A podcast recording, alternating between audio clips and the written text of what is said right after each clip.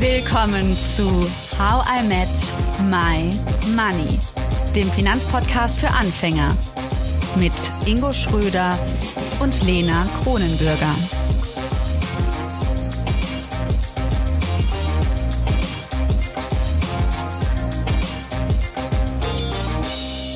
Hallo Ingo. Hallo Lena. Eine Woche ist vergangen, seit wir unser neues Format angefangen haben, Geldgeschichten. Wie fandest du es jetzt im Nachhinein? Ich, ich fand es mega. Also nochmal für sich darüber selbst nachzudenken, der Unterschied zwischen Geld haben, Geld nicht haben und was es eigentlich oder was man damit eigentlich transportieren möchte, nämlich Gefühle, Emotionen, Persönlichkeit, damit Verbindungen herzustellen und dass es egal ist, ob man das universell, das war für mich auch nochmal ein spannendes Wort, universell mit Geld macht oder halt mit seiner Persönlichkeit und dann sehr zielgerichtet. Das hm. waren für mich so die Dinge, die ich da mitgenommen habe. Wie war es bei dir? Ja, genau, das auch. Also dieses äh, Geld ist, ist was Universelles. Das ist mir irgendwie, also jetzt total logisch äh, klingt das in meinen Ohren, aber jetzt irgendwie, vorher war mir das nicht so bewusst. Also mhm. das ist schon ganz cool, wenn man sagen kann, okay, ich ähm, gebe zum Beispiel jemandem Geld oder ich möchte, oder Eltern geben Kindern zum Beispiel Geld und man sagt damit, macht damit, was du möchtest. Auch weil man zum Beispiel einfach jemandem vertraut. Also ich finde das irgendwie ganz schön, dass es ja ein paar Ebenen nochmal angesprochen hat, wie was bedeutet noch investieren, also jemandem Zeit geben, aber natürlich auch eventuell jemandem Geld geben und dann ähm, zu überlegen, muss ich da, also habe ich da Bedingungen, muss ich sie vielleicht nochmal formulieren oder möchte ich es wirklich ohne Bedingungen weitergeben, einfach nur, weil ähm, ja ich an die Idee oder an den Menschen glaube. Ja, mega spannend. Das sollten wir auf jeden Fall häufiger machen. ja, werden wir auch. Und äh, ja, liebe Community, wenn ihr irgendwelche coolen, ganz spannenden Geldgeschichten habt oder jemanden kennt und da denkt ihr, oh, diejenige oder denjenigen zu überreden, wäre ganz cool, mal zu uns in den Podcast zu kommen, dann meldet euch gerne bei Instagram und Co. und schreibt uns einfach eine Nachricht mit äh, der Geldgeschichte. Sehr schön. Sehr schön. Jetzt sind wir ja vor der Geldgeschichte äh, stehen geblieben äh, beim Thema Aktien. Da hat man ja, ja. einiges zu gemacht. Äh, da hast du dir jetzt etwas ausgedacht, Lena, ne? Ja, ähm, also, was heißt ausgedacht? Also, genau, ich habe, es sind ja vier Aktienfolgen gewesen. Es war der Startschuss unserer Investitionsreihe.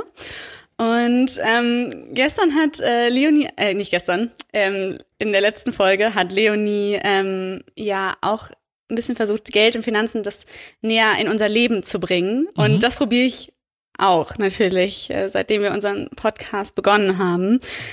Es ist mir aufgefallen, ja, ähm, das hilft sehr, das ganze Wissen, aber es ist noch nicht ganz in meinem Alltag angekommen. Und mhm.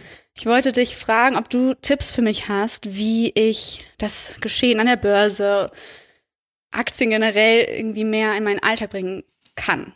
Ja, also äh, du kannst natürlich erstmal dir Apps installieren, wo du Aktien, die du unbedingt schon immer mal beobachten wolltest oder die dich vom Thema her interessieren, mal beobachten kannst. Mhm. Ähm, wenn man zum Beispiel ein iPhone hat, dann gibt's die standardmäßige installierte Aktien-App, äh, die heißt auch tatsächlich so. Und da kann man sich dann Watchlisten erstellen, wo man dann halt mal Aktien hinzufügen kann und einfach mal beobachtet, wie die denn so laufen. Mhm. Das ist also das eine und eine äh, ganz coole App von einem ähm, befreundeten äh, Programmierer quasi, den ich kenne, ähm, die das echt cool aufbauen. Die heißt GetQuinn. Da können wir mhm. euch auch mal später unten was in den Show Notes äh, zu verlinken. Mhm. Dir schicke ich es natürlich persönlich, Lena. Danke. Ähm, ähm, das ist aber auch eine echt coole App, da muss man sich nur kurz registrieren, dann kann man sich Watchlisten erstellen, da gibt's direkte Beschreibungen zu den Unternehmen, was die machen, aber natürlich auch zum Thema ETFs, das wir ja gleich dann auch nochmal näher angehen werden. Also das ja. sind so die, die, die, die, die App-Tipps, die ich geben mhm. würde. Was ich immer noch ganz spannend finde, um so ein bisschen am Marktgeschehen dran zu bleiben, ist, wenn du dir auf Facebook oder YouTube mal Markus Koch anguckst. Mhm. Denn ähm, der bringt es wirklich auf eine coole, ähm, spannende, entertainende Art und Weise rüber, dieses Börsenthema immer von der New Yorker Börse, ja, von der Wall Street. Und ähm, das finde ich doch immer sehr spannend auf jeden Fall, dass man da mal reinhört. Ähm, das sind so die, die spontanen Tipps, die ich dir da geben würde. Ja, und ähm, bezüglich der Apps, ist es so, dass du einfach morgens so aufstehst, aufstehst und beim Müsli mal irgendwie die Apps checkst oder wie machst du das? Ja, tatsächlich. Also ähm, man kann natürlich immer so ein bisschen auf die generellen Weltnachrichten schauen und sich mal so Gedanken machen, hm, was hat das jetzt für Auswirkungen auf das eine oder andere Unternehmen. Ne? Also wenn ich jetzt zum Beispiel weiß, neuer Lockdown ist da, ähm, wie ist das jetzt mit HelloFresh? Äh, ist das auch gut für Zalando, wenn der Einzelhandel erstmal zu ist? Oder wenn man jetzt nicht mehr vor Ort äh, sich raustraut vielleicht und über Shop-Apotheke seine Medikamente bestellt. Ne? Sowas könnte es zum Beispiel sein. Oder anderes Beispiel, in Amerika gab es einen großen Hackerangriff. Ähm, mhm. Jetzt könnte man dann so verbinden und sagen, okay, suche ich mir vielleicht mal Unternehmen raus, die was mit Security oder IT zu tun haben ähm, und schau mal, wie sich die entwickeln. Mhm. Oder Nachhaltigkeitsthemen, ne? Beyond Meat mal hinzufügen oder wie ist das mit Windkraft, mit Wasserkraft, all sowas, äh, welche Unternehmen könnten davon profitieren? Ähm, da kann man mal so einfach mal ein bisschen schauen. Äh, bei GetQuinn weiß ich, dass es manchmal auch so Themen gibt oder so Highlights ähm, von der Community, wo man halt mhm. sieht, ähm, welche, welche Aktien äh, hauen sich dann die meisten auf die Watchlist drauf und dann kann man da auch mal mit reinschauen. Und das sind so Gewohnheiten, aber tatsächlich, die ich, die ich dann so habe, dass man so, so ein bisschen positiv querdenkt. kann ja nicht einfach mal querdenken heute sagen. Ähm, sondern Nein. einfach mal überlegt, wie kann ich die Dinge aus dem Alltag, die mir so begegnen, verbinden. Ne? Und dann ja. da mal Unternehmen nachsucht und dann die mal beobachtet und schaut, wie sich das entwickelt. Finde ich eine gute Idee. Ich glaube, dass äh, ich da vielleicht ein bisschen so Ansporn bräuchte, dass ähm, ich dir mal zwischendurch eine WhatsApp schicke und sage, guck mal, weil ich finde es schon, dieses sich alleine hinsetzen und dann die Apps durchscrollen. Äh, ich bin mal gespannt, wie ich das hinkriege. Ich, ich nehme es mir vor, aber ich glaube, ich brauche da auch eine, eine kleine Gruppe für. Und ich finde es auch grundsätzlich einen guten Tipp. Also wenn man sich zusammentut mit anderen und einfach dieses Finanzthema ein bisschen mehr in den Vordergrund rückt. Du könntest Hast auch einfach mal teilen. Lena, wir können es ja einfach mal mit der, mit, mit, mit unserer Community teilen. Du kannst ja mal fünf spannende Aktien raussuchen und die mal reinschreiben in die Community und dann äh, mal schauen, ob noch andere vielleicht Tipps haben oder Ideen, wo du ja. mal reinschauen kannst. Ja, und es geht ja vor allem in erster Linie darum, dass man sich das einfach mal anschaut. Ich will es nicht, ne, also wenn ich jetzt was poste, nicht, dass alle denken, ich kaufe jetzt tausend Aktien. Nein, nein, so, so weit bin ich natürlich noch nicht. Und ähm, naja, ich bin ja auch, wie du weißt, äh, immer noch so ein bisschen hin und her mit Aktien. Mhm. Also äh, ich finde es ich find's sehr spannend, aber ich bin äh, ja, ich habe da auch meine Bedenken, die wir natürlich auch äh, gut besprochen haben, auch mit Herrn Professor Dr. Hartmut Walz. Und du erinnerst dich, er hatte schon von Fischstäbchen gesprochen. Und mhm. genau über diese Fischstäbchen werden wir heute reden. Und zwar ist unser Thema ETFs. By the way, wir nehmen es gerade beim Mittagessen auf, äh, beim oder zur Mittagsessenszeit und das äh, macht bei mir Hunger. waren, ja, und ich kann dir noch mehr Hunger machen. Was ist das? Kennst du das Geräusch? Ich halte es extra nicht in die äh, Zoom-Kamera. Ja, klingt nach Gummibärchen. Ja, und weißt du warum? Ich habe Haribo, ich bin extra in den Supermarkt heute Morgen und habe Haribo Colorado gekauft für dich und für mich, für mich vor allen Dingen, ähm, weil ich weiß nicht, ob du dich daran erinnerst, aber du hattest äh, eben in dieser Folge 17 das Haribo Colorado Tütenbeispiel rausgeholt. Du mhm. hast nämlich äh, ja, du hast gesagt, es gibt einmal die Colorado-Stücke, also diese einzelnen hier. Ich, ich sehe da zum Beispiel gerade Gummibärchen, diese Fledermäuse. Mhm. Was ist dein Lieblings? Was ist dein Lieblings-Colorado? Ähm, ich finde die einzelnen Haribos quasi am, äh, am besten und, und diese weißen und grünen, die so aussehen wie so ein Bären. Ich weiß nicht, was du meinst. Ja, ich habe ich, ich, ich hab's äh, äh, auch nicht mehr so im Blick. Colorado sind nicht meine Lieblinge. Ich mag tatsächlich Cola-Fläschchen lieber oder die, die normalen Haribos. Ähm, aber aber sie helfen jetzt auf jeden Fall, dass wir jetzt mal zum ETF-Thema kommen, sage ich mal. Ne? Ja. Warum nochmal? Was hat es damit auf sich? Ja, weil man im Endeffekt sieht, dass man mit einer Tüte, die man sich kauft, ähm, vieles Verschiedenes bekommt und ähm, nicht immer einzeln äh, nur Gummibärchen kauft, nur Fledermäuse, nur Frösche, ne? Mhm. Ähm, dass man also vieles in einer Verpackung sofort bekommt. Mm, das heißt, wenn ich mir jetzt überlege, ich gehe zum Bütchen, wie man so schön in Köln sagt, also zum Kiosk und mhm. stelle mir so eine süße Tüte zusammen und dann hole ich eben diese einzelnen Colorado-Stücke mhm. und das wären dann vielleicht metaphorisch äh, gesehen. unsere, ähm, unsere Aktien, die wir schon besprochen haben. Die ja, genau. Aktien. Also das wären tatsächlich auch jedes einzelne Stück tatsächlich, ne? dass du also sagst, ich kaufe mir jetzt nur ähm, Frösche als Beispiel, dann wäre das, also wenn du dir einen Frosch kaufst, dann wäre es ein Stück von, von einer Firma, also eine Aktie. Mhm. Und wenn du dir mehrere Frösche kaufst oder eine Tüte Frösche, dann kaufst du dir halt viele Aktien, viele Apple-Aktien hatten wir ja auch schon mal als Beispiel. Und ähm, wenn du jetzt aber sagst, ich kaufe mir so eine Colorado-Tüte, dann hast du da halt ein ein Fundus, ein Korb von, von Aktien drin. Ja, also mhm. nicht nur Apple, sondern vielleicht Amazon, vielleicht auch HelloFresh haben wir gerade drüber gesprochen oder VW ne, und, und, und. Also viele verschiedene Dinge. Mhm. Und ähm, so war das sinnbildlich gemeint. Und das macht finanziell gesehen vermutlich mehr Sinn, da eine Tüte billiger ist, als wenn ich jetzt zum Kiosk laufen würde. Ja, genau. Also ähm, an der Börse ist es dann tatsächlich so, wenn ich äh, jede Aktie einzeln kaufe von jedem Unternehmen, dann dann handle ich quasi immer. Ne? Also das ist, mhm. äh, wie macht man das? Ja, das ist wie eine Bahnfahrt eigentlich. Ne? Wenn ich jetzt sage, ich fahre eine Strecke ganz lange, dann ist das günstiger, als wenn ich alle fünf Minuten aussteige und immer eine neue Bahn nehme und immer wieder ein neues Ticket bezahlen muss. Und so ist das dann dementsprechend auch, dass wenn du jetzt sagst, ich kaufe eine Aktie und es gibt einen Fixpreis, meinetwegen der Fixpreis ist zwei Euro mal als Beispiel, ja. Mhm. Ähm, dann, und wenn ich dann 100 verschiedene Aktien kaufe, dann ist das natürlich deutlich höher mit 200 Euro, als wenn ich jetzt sage, ich kaufe mir einmal so eine Colorado-Tüte für 200 Euro, wo schon ganz viele drin sind. Äh, sorry, für 2 Euro, wo schon äh, so viele Aktien drin sind. Mhm. Das klingt für mich sehr gut, muss ich erstmal sagen. ähm, Herr Professor Dr. Walz meinte ja auch, das ist so ein bisschen, wenn man es als Fisch, äh, der Fisch ist die Aktie und das Fischstäbchen mit der Panade rumherum ist dann der ETF, also ein bisschen vielleicht ansehnlicher für Leute, die nicht äh, den ganzen Fisch mit den Augen und so sehen möchten. Ähm, gehen wir jetzt mal vielleicht von diesen ganzen schönen Essensvergleichen weg. Mhm. Ähm, wie würdest du sagen, also was ist ein ETF? Ganz simpel gefragt. Also ein ETF heißt ja übersetzt börsengehandelter Indexfonds.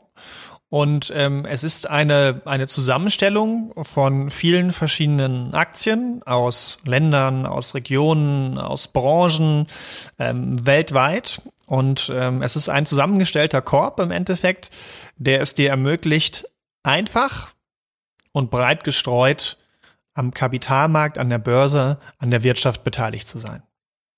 Mhm.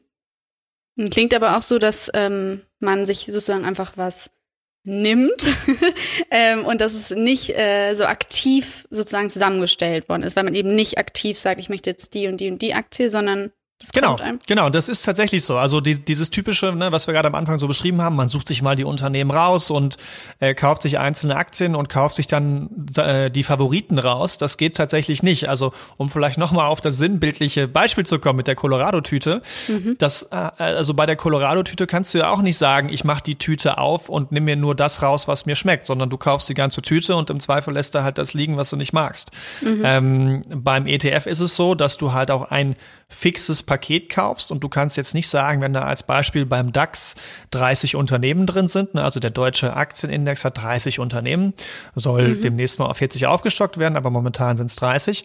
Und wenn du dann einen ETF kaufst, einen DAX ETF, dann sind dort mhm. die 30 Unternehmen drin, ob du willst oder nicht. Und mhm. man kann nicht sagen, ja, BMW und Daimler gefällt mir, aber Volkswagen nicht. Das geht eben nicht. Okay, dann bleiben wir doch mal bei diesem DAX-Beispiel. Mhm. Also der DAX, von wem wird es zusammengestellt? Von der deutschen Börse? Genau, genau. Die, ähm, der DAX, übersetzt nochmal, betont wirklich deutscher Aktienindex. Heißt, mhm. ähm, es ist ein Index und ein ETF bildet immer einen Index ab. Ne? Gerade von okay. der Übersetzung ja, ja, Index, wir müssen noch bei Index bleiben. Das, äh, ich weiß schon, was der Plural ist. Indizes, glaube ich. Ja, sehr gut. Da, soweit bin ich schon gekommen, aber trotzdem, kannst du, erst fangen wir da mal an. Was ist ein Index? Ja, also dann bleiben wir gerne bei dem Beispiel der deutschen Börse. Es ist im Endeffekt eine Zusammenstellung von, von einer Ansammlung von Firmen. Ja, eine, eine, eine festgelegte Zusammenstellung. Also der deutsche Aktienindex ist also ein Index mit den größten 30 deutschen Unternehmen.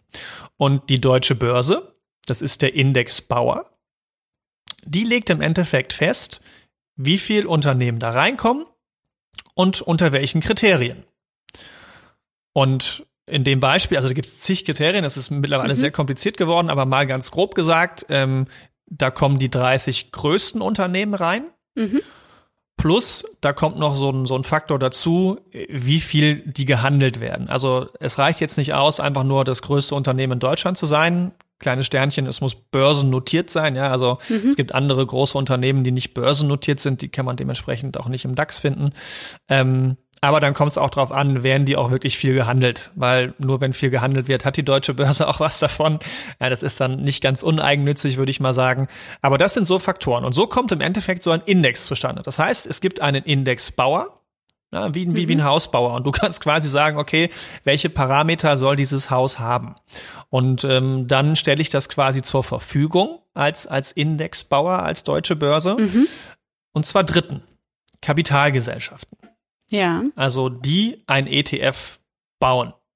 Jetzt kommen wir wieder zu dem, das hatten wir ähm, damals hast du mit dem Fonds, oder? Kommen wir da zum Fonds oder mische ich jetzt alles genau. durcheinander? Nee, genau, das ist richtig. Es ist wie ein Topf dann im Endeffekt, ja. Also ja. Ähm, ein ETF ist ein Topf Genau. Das und hast du in Folge 13 super erklärt. Da war es mit dem Küchentopf und es gibt zwei Henkel. Genau. Auf der einen Seite ist die Kapitalgesellschaft. Genau. Äh, zum Beispiel eben, hast du damals Beispiel genommen, DK von der Stadtsparkasse, mhm. wohin eben das Geld geht. Zum Beispiel in Aktien aus einer bestimmten Branche zum Beispiel. Mhm. Ne?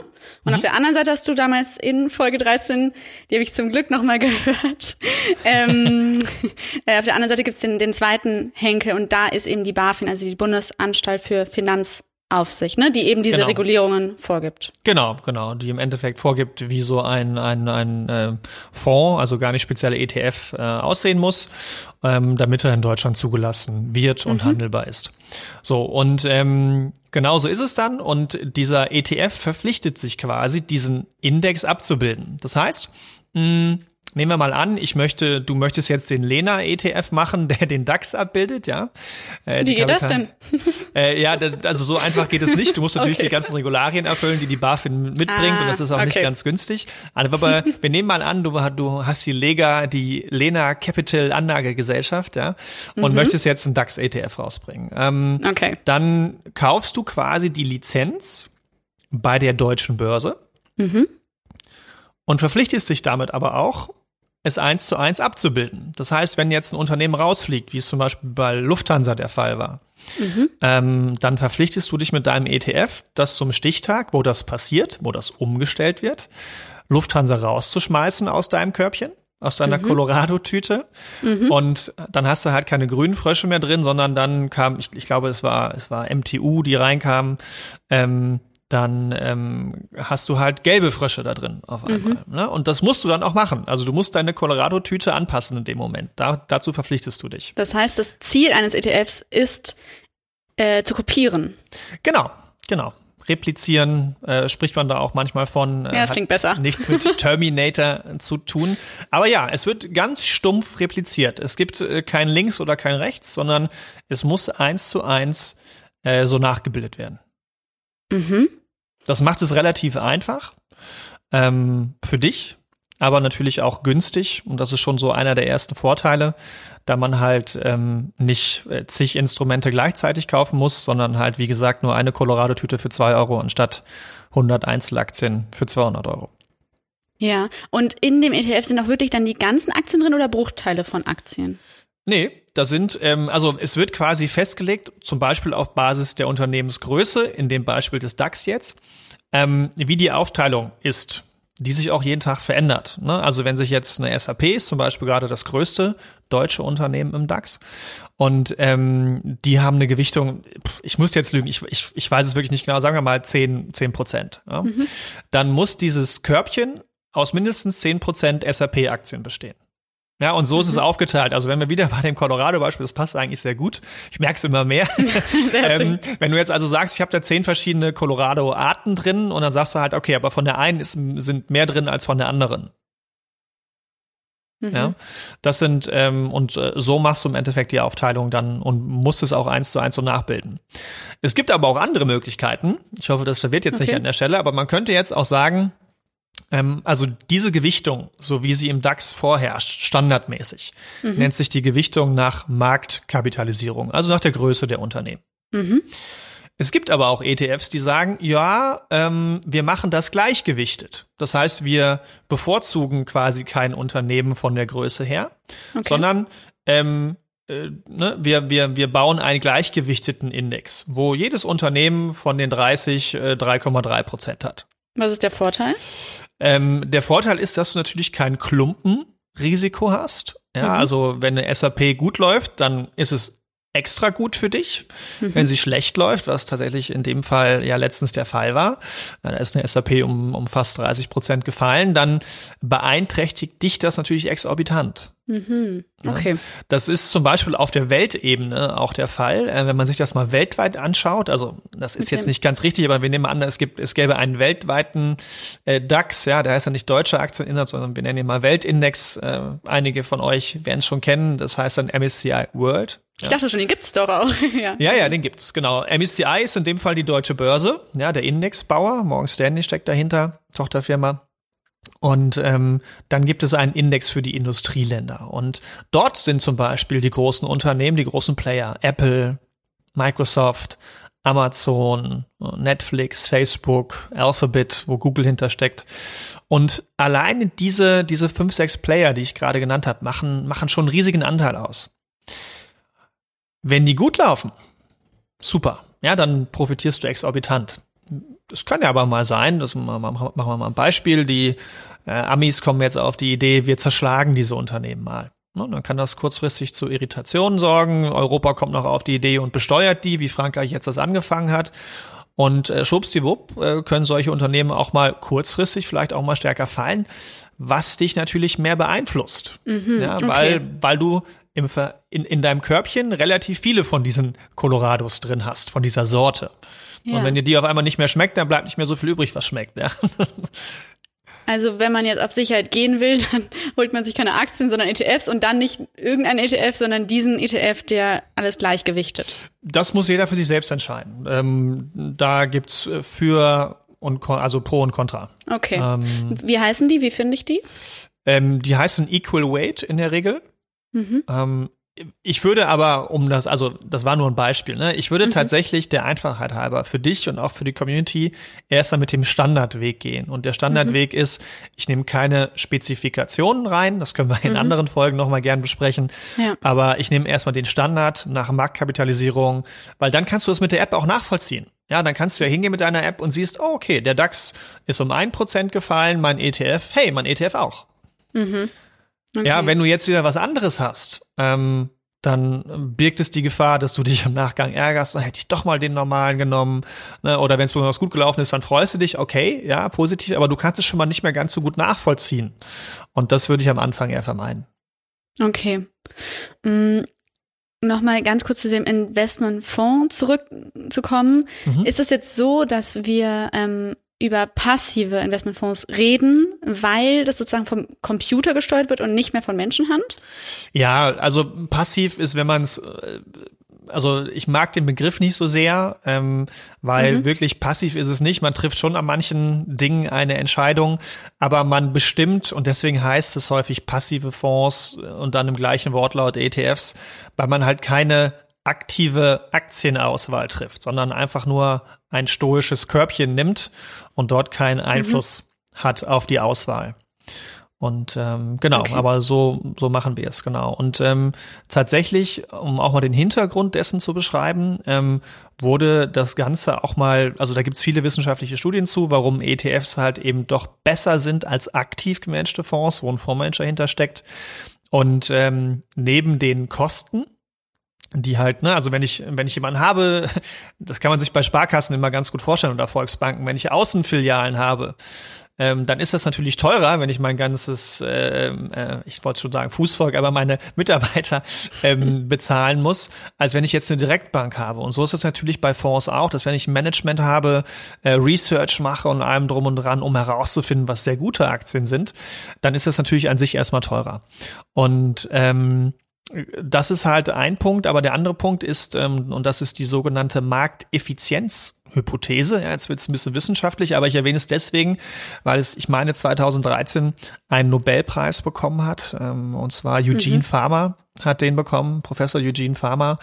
Ähm, und der hat im Endeffekt ganz einfach beschrieben, bewiesen, dass wenn ich so einen, also er hat es nicht speziell auf ETF bezogen, aber dass der Preis mittelfristig immer richtig bestimmt wird. Wir hatten das mal in der Folge mit Michael, um dich mal kurz abzuholen und euch da ja. mit Michael Duarte.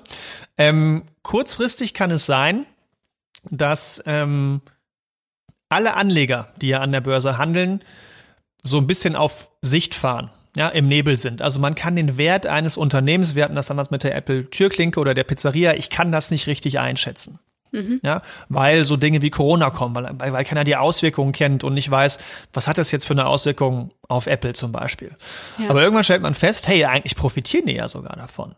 Und damit ist gemeint, dass die Millionen von Marktteilnehmern, es kann ja jeder von den Millionen eine eigene Meinung haben. So, und die Summe aller Meinungen, die ist richtig. Das ist mhm. der Preis, der gefunden wird. So, und was diese Markteffizienzhypothese bewiesen hat, ist, dass mittelfristig immer der richtige Preis gefunden wird und eben nicht ein aktiver Fondsmanager besser sein kann. Also er kann schon, aber das ist mehr Zufall und Glück mhm. als in der breiten Masse. Und da gibt es auch zig Statistiken zu, also dass zum Beispiel langfristig gesehen nur zehn Prozent aller aktiven Fondsmanager besser sind äh, als ein, ein, ein, ein vergleichbarer Index, als ein vergleichbarer ETF. Das belegt es im Endeffekt. Ja? Je länger mhm. ich aktiv manage, desto geringer ist die Wahrscheinlichkeit, dass ich besser bin als so ein ETF. Und diese Markteffizienzhypothese untermauert das im Endeffekt, weil sie sagt, mittelfristig wird der richtige Preis immer gefunden. Ich brauche nicht den Wahrsager auf dem Jahrmarkt oder die Wahrsagerin, die mir weiß machen will, dass wenn ich höhere Kosten zahle, auch mehr Rendite mache. Das, das äh, hm. stimmt nicht. Und da gibt es ganz kurz, um dann äh, das an der Stelle ähm, abzuschließen, meine Ausführung.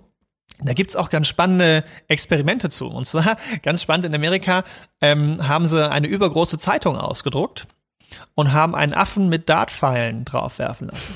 Okay. Und ähm, sie haben dann, ich glaube, es waren die ersten 30 Unternehmen, die er mit den Dartpfeilen getroffen hat.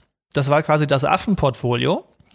Und das Affenportfolio war in dem Jahr zu 90 Prozent besser als das aller aktiven, teuren Manager oh oder Hedgefonds was damit zum Ausdruck kommt, ist, ähm, es ist purer Zufall. Ja? Und das gibt's mit, ich glaube, in, in, mit Papageien äh, gibt's das auch noch das Gleiche.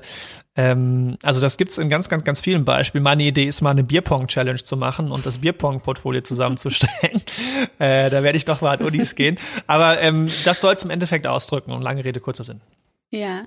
Ähm, geht es einher, mit dem ich erinnere mich nämlich an die Folge auch, wo wir gesagt haben, der Markt richtet es? Ist es das gleiche oder was anderes? Ja, genau. Genau, also der okay. Markt liegt immer richtig. Ja, okay, ja. das habe ich nicht äh, mir gemerkt. Genau, weil der Markt quasi wir sind. Wir als Millionen von Marktteilnehmern. Und jetzt liest man häufig mal, ja, der oder derjenige empfiehlt die Aktie zum Kauf. Ja, dann ist das eine Meinung. Und dann, und das natürlich eine große Investmentbank wie Morgan Stanley, Deutsche Bank oder was man schon mal gehört hat, die bösen Finanzhaie von Goldman Sachs oder so, ähm, dass, dass sie natürlich mehr Einfluss haben. Das ist richtig. Aber nichtsdestotrotz hat jeder, der an der Börse handelt, indem er sagt, ich kaufe oder verkaufe, einen Einfluss.